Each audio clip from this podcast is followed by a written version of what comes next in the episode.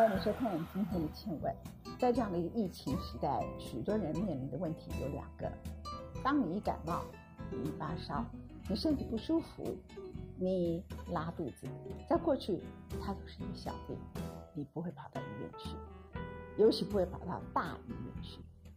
可是你会怀疑，你是不是感染了新冠病毒？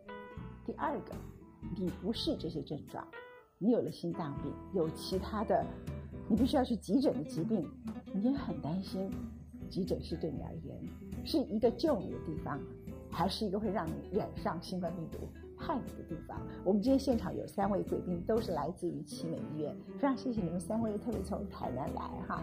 那我觉得在这个时刻谈医病关系。尤其是急诊室的、一般护理的，或者是说一般重症的，在这样的医病关系里头尤其重要。所以我们在这个时刻特别来访问三位大医师。我先从陈志金主任开始，你们来谈一下，就是说，哎，如果是你的亲人，嗯，现在发烧，你会跟他说去医院吗？那因为本身就是有这个医疗的专业嘛，哈，所以大概就是会先看一下他的这个可能性高不高啦，哦。那如果他本身的话就没有这个接触史哦，那或者是他的疾病的严重度也没有到非得要到医院去，那我们当然就是可以自己处理就好了。就是不要去嘛，对不对？能够去附近的药房就好了，小诊所，对不对？好平常也是这样子啊，平常也应该这样。是是是。所以以前我们其实一直要求分流，以前做不到，现在现在一定要做到，对不对？OK，好。那呃，如果一个病人他是心脏病哦。他有点心肌梗塞，他就非去大医院不可了嘛，对不对？对。那我先从林鸿荣医师请教你啊，就说他真的是有大病了，他不得不去医院了。那他这个时候走到急诊室，就走到医院里头，他其实是很恐慌的。那你会怎么安慰他？首先是这样哈，那叶姐刚刚讲到说分流，那么现在急诊室的分流其实都做得很好，所以到急诊室里面来是安全的。像我们在急诊室的门口。那个我们还特别设一个检疫的护理师，哦，检疫完才检伤，哦，那这样多一道关口，把病人做适当的一个分流，所以病人他会到他该去的地方，有新冠肺炎疑虑的，他会去特殊的诊区；没有新冠肺炎疑虑的，他会进到我们诊区里面来。那我们都会用很好的防护装备底下来看病，所以到急诊室来不会因此而感染新冠肺炎。我们大概这一次看起来，新冠肺炎的病人就医。事实上，大多数都是先到诊所，所以事实上，新有新冠肺炎疑虑的病人，大部分是经过一两次就医以后才到大医院哦。那所以事实上，到医疗机构这些机会都是可能会发生的。但是回到医院的这个防疫来讲，那那我们的医院哦，尤其南部的医院，大部分都是这样，在在门口入门口，那么就要做这个健保卡的过卡，查询这个云端这个这个旅游史。即使超过两个礼拜，哦，像我跟你讲，二十一天，大概我们都还是会先把它好好的盘问了一番症状，哦，如果有症状，我们大部分都还是引导到专有的这个通道去看。所以你们就干脆把他的旅游史，即使是超过十四天，也觉得说。你不能告诉我你没有症状，还是一直要盘问，一直盘问。对，你干嘛挂那么多科？就是要盘问嘛，对不对？我们请教一下强姐啊，就说你自己担任护理长，长期的辅导大家嘛，对不对？那当到你这一关口的时刻，嗯，其实他就会很紧张，你也要协助他们呐。那你要告诉他说，我们医院其实防护的很好。我们来谈一下这个时刻的医病关系会比较特别一下，嗯。呃，我觉得因为是无知，所以会造成的恐慌啊。所以刚开始在负压病房的时候，因为到我的病房都已经是可能是呃要通报的啦，或者是隔离的。那很多的家属一旦知道我这一边是负压病房的时候，他们其实是害怕的，甚至连踏进病房他们都不敢。那以往的部分的话，呃，可能是中国人的传统，就是哎，有人生病就一定要有人照顾。那这时候就真的可以看出，就是，呃，可能父母亲真的有一些发烧时，然后旅游时，我们做通报，现在可能只是在裁剪，在等报告，但大多的家属是不敢进去的，他们会害怕，对，所以在这个部分，你要花很多的时间、很多的力气去跟他做说明。那当然，我觉得那个是一个无知的恐惧啦。不过清楚的去跟他们讲完之后，其实大多的人应该是还是可以接受。那病人本人。病人本人其实进到负压，我我想不无论任何一个人进到负压病房里面去，其实是害怕的，害怕那个报告的结果。害怕真的确诊完之后，我要在里面隔离多少天？那隔离完之后，到底之后裁剪的部分，因为我们要到三阴才可以解除，那是不是每一次的报告都可以如他所愿，都是阴性的？因为在加护病房的人其实是很沮丧的，对不对？那尤其是呃新冠病毒加护病房跟现在其他加护病房的人，我觉得虽然他们。应该有一个知识，知道说，即使是新冠病毒的人住在加护病房，你们的医院里头有收，那是彻底做到隔离吧，对不对？根本不会有院内群聚感染，除非是医护人员。那照顾他的医护人员也不会跟其他的医护人员是同一批，可以这样说吗？是是，完全隔离开来。对他们的我们这个照顾的能力都是有分流啊，就不会不会去混在一起。那你以前推动一个叫做医病共享。对，现在好像更需要。对，现在更需要。嗯，来谈一下差别好吗？那个就推动一病共享，是我们林副院长在担任那个啊医策会的执行长的时候，过去的沟通比较是单向，就说我现在告诉你，你这个要做这个手术，然后告诉你这个手术的优缺点，那大部分都还是这个医师来做一个主导。嗯，哦，比较少纳入这个病人端、家属端的意见。那医院共享决策就是我们考虑到的是双向，双向。那医师这边提供这个治疗的选项的优缺点，然后同时病人家属端这边就提供，哎，他们对这个整个治疗他们的这个期待啦，他的价值观呐，他在乎的事情呐，这些都要纳进来，然后用一个双向的互动的方式来进行。哎，所以这个是对呃处理这个医疗纠纷来讲的话，是可以非常大幅度的减少。那最重要的是说，因为了解了家人跟病人本身的他自己所在乎的事情以后，他们所做出的这个决策，实际上是比较不会后悔的。嗯，那这个医病共享决策最适合做在那个没有对错的决定，啊，灰色地带，灰色地带。比如说要不要插管，对不对？是是是。那你已经到了新冠病情后期，要不要用叶克膜？是，对不对？很重要。对，这个非常关键。啊，我来补。请教一下，这就是我想请教。这个医病共享决策啊，在我们医院，我们是用这个网络的这个工具，嗯，哦，那同时放很多这个这个视觉的这个教材，好来做辅助。那做用网络来做工具啊，就是陈经主任常讲的，好，我们要对这个天边孝子，也要把他拉进来。这个天边孝子不能让他变成这个猪队友或者是敌人，天边孝子也要让他变成队友，然后把他拉进来，在第一时间。虽然有距离上的限制、距离上的隔阂，但是我们第一时间还是让他来参与这个决策。那这样透过网络把天边孝子拉进来，那这个医病共享就是可以更完整。这个医病共享角色在国外已经做二三十年了，但是他们的方式比较传统。那台湾我们是高科技大国啊，我们应该使用这个网络的这个工具，用视讯的这个的这个教材来当辅助，然后同时让他参与决策，表达他的价值观，那我们共同来形成决策。那陈志基医师呢，就是在加护病房里面，对于这个这个头部外伤重症的病人，那么很严重，要不要继续？哦，他这个是最严重的决定哈。对。可是家属的心情就会觉得，Is it possible that we have the miracle？我们会不会还有奇迹？哈。那就会觉得说，邵小林在你们那里都有奇迹，为什么我家的人会没有奇迹？呃，每一个家属都会这样问，那呃就会拖拖到后来是给家属时间。可是另外一个部分就是说，呃，其实家属还是在某个时候知道要知道放弃，因为对那个病人来讲是很痛苦的。那我就想请教着说，在什么状况里头，就是家属没有能力自费那么多钱，而且。他其实让那个病人是受苦的，那个决策你会怎么跟他沟通？请教一下陈主任。所以刚林副院长讲的话，我们是挑一个比较困难抉择的主题，那就是严重的脑损伤哦，不包括他是可能车祸外伤的啦，脑中风、脑出血啦哈。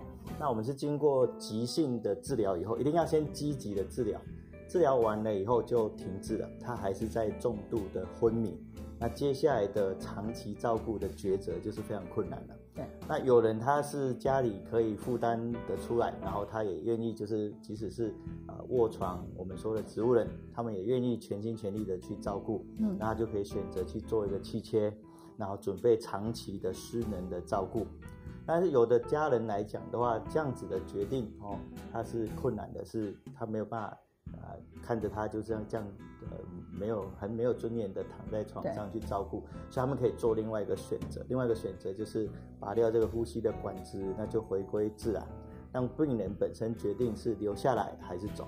好，那拔掉管子还是有可能是存活的，那就会继续照顾。拔掉如果没办法维持，就不再插管，不让他舒服了就会离开了。那比如说邵小玲，他以前在你们启美医院嘛，邵小林那个时候你们在给他做心脏按摩急救，急救有几个小时，而他自己的弟弟邵国宁是脑神经外科医生，他就在旁边说，没有希望，不要救了，没有希望了，不要救了。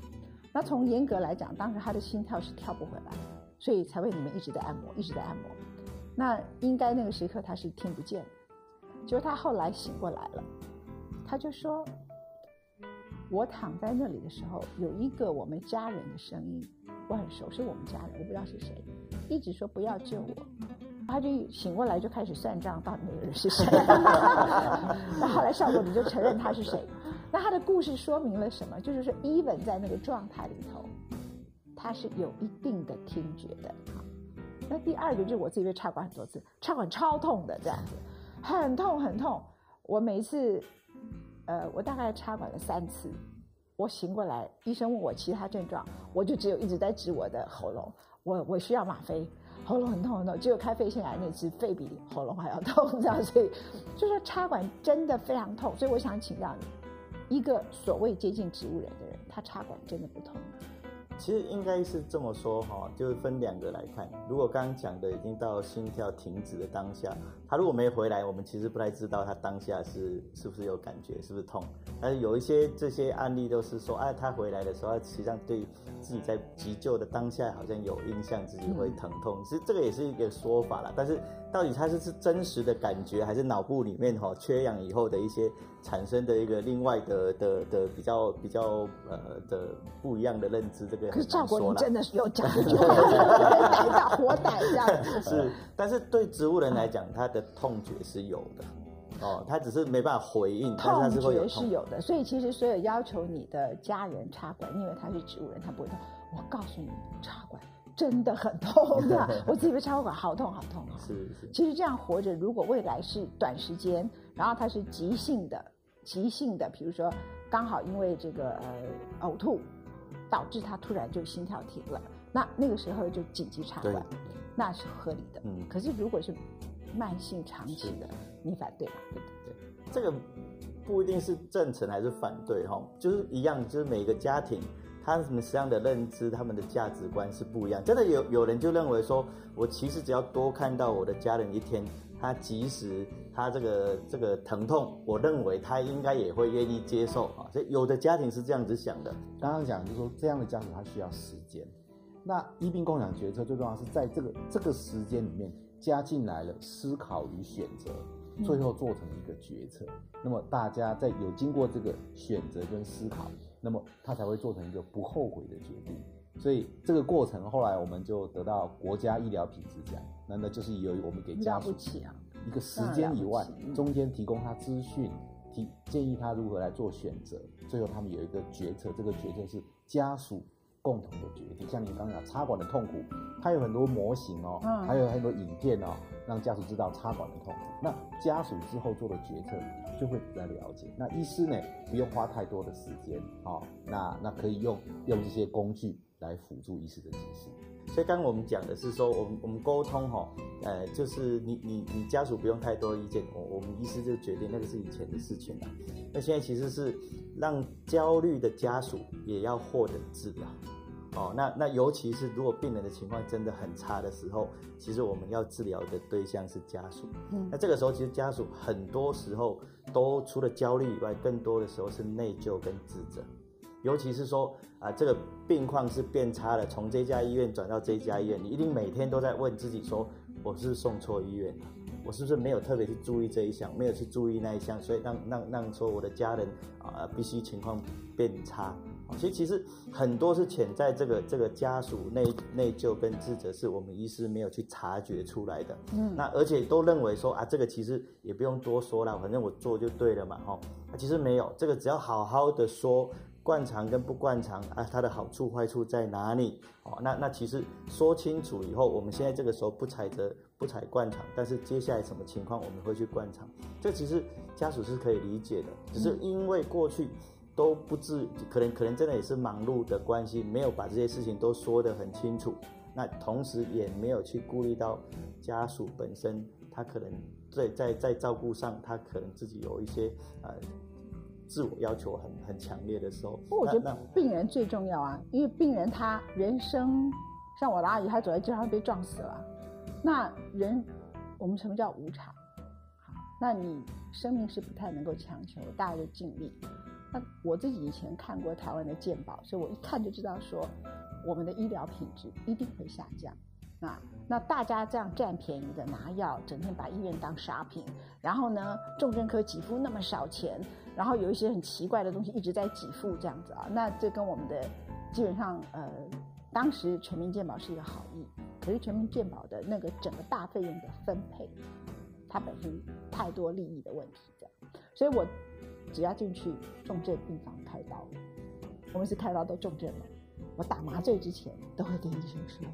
在我昏倒之前，我要先跟你们说，谢谢你们还坚守在这个岗位，然后你们奉献你们的青春生命，来换得我们这个人，这些人可以健康的活下去，这样对吗？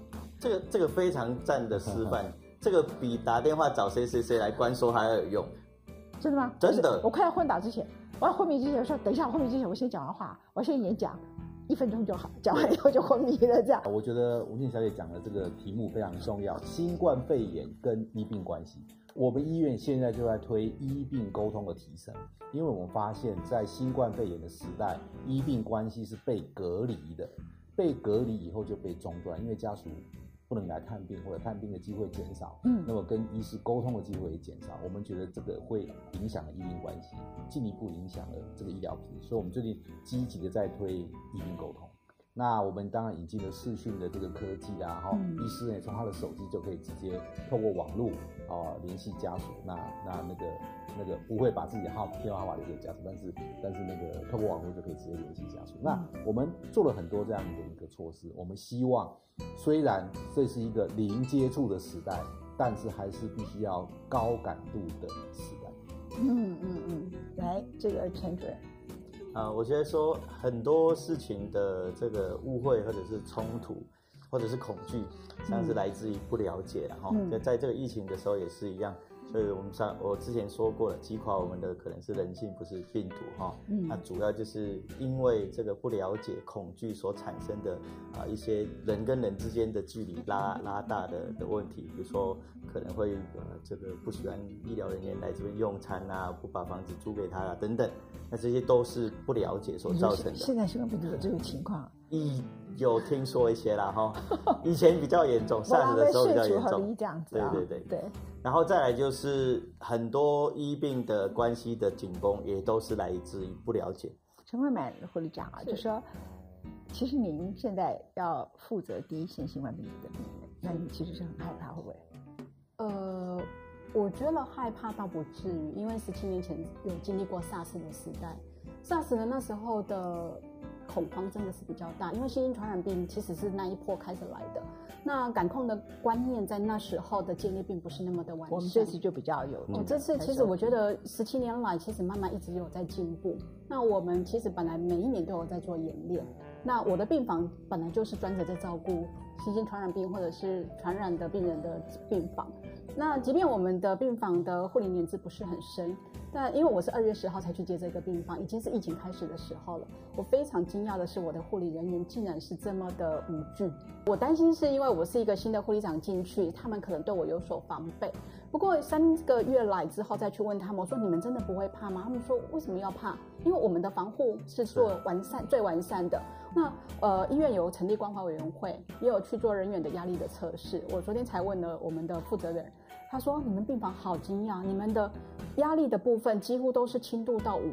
呃，我曾经问过他们，你们最担心什么？他说，其实是最担心他的父母知道他在负压病房照顾病人，他们不敢讲，到现在来讲还是不敢讲。他都跟他说，没有，我们这边都没有这类的病人。会买来，我们节目，你爸妈就知道。我爸妈还真的不知道，我没有跟他们讲。